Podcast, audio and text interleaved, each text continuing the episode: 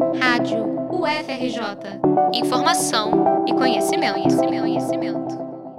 Desde 2020, devido à pandemia, a UFRJ adotou o ensino remoto em caráter excepcional. Com períodos mais curtos e alternativas online para as aulas, a medida foi tomada como forma de diminuir a transmissão do vírus da Covid-19 e proteger a comunidade acadêmica. Os maiores desafios nesse tempo foram a adequação das aulas práticas para o meio digital e a dificuldade de adaptação dos estudantes ao formato das aulas à distância. Agora, com o avanço da vacinação e a reabertura de muitos locais, percebe-se uma ansiedade em relação ao retorno presencial à universidade. Em julho de 2021, foram publicadas as orientações para a elaboração do plano de retorno, e posteriormente a UFRJ informou que as atividades práticas na graduação vão retornar em novembro deste ano. Esse posicionamento da universidade levantou alguns questionamentos. Quando será a retomada geral? Como essas aulas vão acontecer? A volta é segura, afinal? As incertezas são muitas. Buscando esclarecer essas questões, elaboramos uma série de reportagens que vão abordar os desafios para o retorno das aulas presenciais. No episódio de hoje, vamos conversar sobre as dificuldades estruturais e orçamentárias que ameaçam a retomada presencial das atividades acadêmicas. Conversamos com uma das coordenadoras do curso de enfermagem da UFRJ, a professora Maria da Soledade, que destacou os principais desafios para essa volta. Atualmente, a integração entre as atividades práticas e teóricas previstas no currículo do curso é uma das questões a serem resolvidas. Um segundo elemento, pela característica do nosso currículo, que foi aprovado no SEG e é o que está registrado no Ministério da Educação, ele prevê atividades práticas e teóricas dos, nos, integradas nos programas curriculares interdepartamentais. E essas atividades são indissociáveis, né? têm que ser oferecidas de modo integrado. A professora Maria da Soledade também falou sobre a necessidade de compra de equipamentos pessoais de segurança com recursos próprios dos docentes e discentes e sobre o represamento dos concluintes, que acabou alterando o ritmo da demanda e da oferta de disciplinas. Um terceiro elemento importante foi o represamento do fluxo de formação profissional dos estudantes, que resulta ainda numa sobrecarga de trabalho, uma descontinuidade do processo de formação profissional dos alunos e atraso, com certeza, na conclusão do curso dos estudantes. Além desses desafios, outras questões englobam o pleno retorno às atividades presenciais, é necessário, por exemplo, que a instituição tenha uma boa estrutura para abrigar alunos e servidores com segurança. No entanto, alguns prédios do Fundão e outros campi já sofreram incêndios e lutam com uma infraestrutura precária pela falta de verbas para manutenção. Muitas salas e laboratórios de unidades acadêmicas não têm espaço para acomodar todos os acadêmicos mantendo o distanciamento necessário.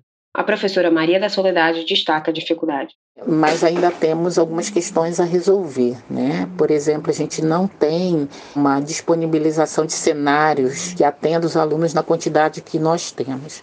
Então, nesse momento, nós estamos reorganizando esse fluxo para que a gente possa atender os alunos na quantidade que cada cenário pode receber e ainda permitindo que o fluxo aconteça, né? De certo, alguns alunos vão ter a ampliação do seu tempo de integralização ampliado, né, por conta dessa, dessa segmentação que estamos propondo, mas a gente está garantindo a segurança, a biossegurança e a, atendendo às demandas dos cenários com que a gente trabalha.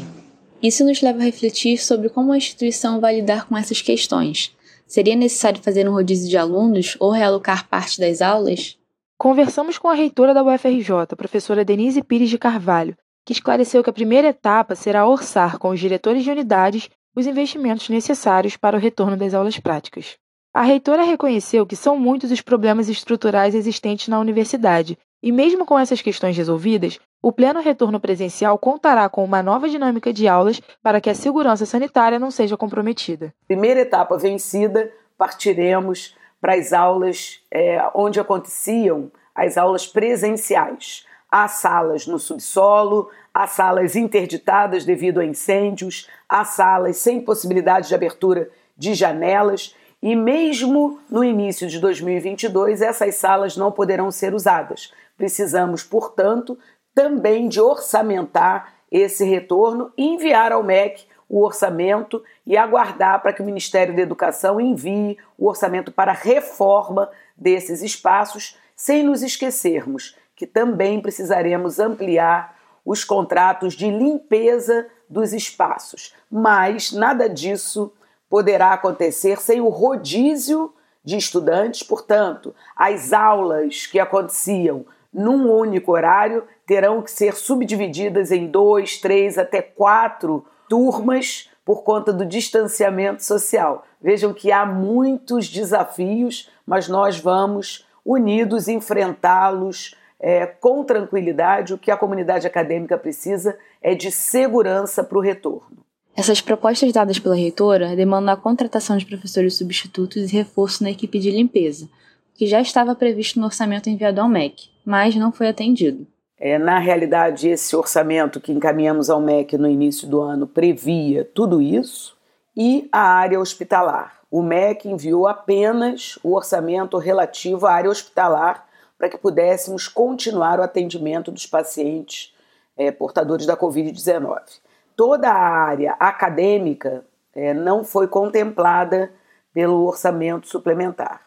Apesar de todos os desafios, a coordenadora Maria da Soledade vê de maneira positiva o retorno das atividades presenciais. Enxerga com os bons olhos, a gente, tanto que a escola fez um movimento né, com, to, com a direção, coordenação, chefes de departamento, docente, representante discente, foi um movimento institucional para essa retomada dessas aulas práticas, porque o nosso programa os programas curriculares eles são integrados, então teoria integrada à prática.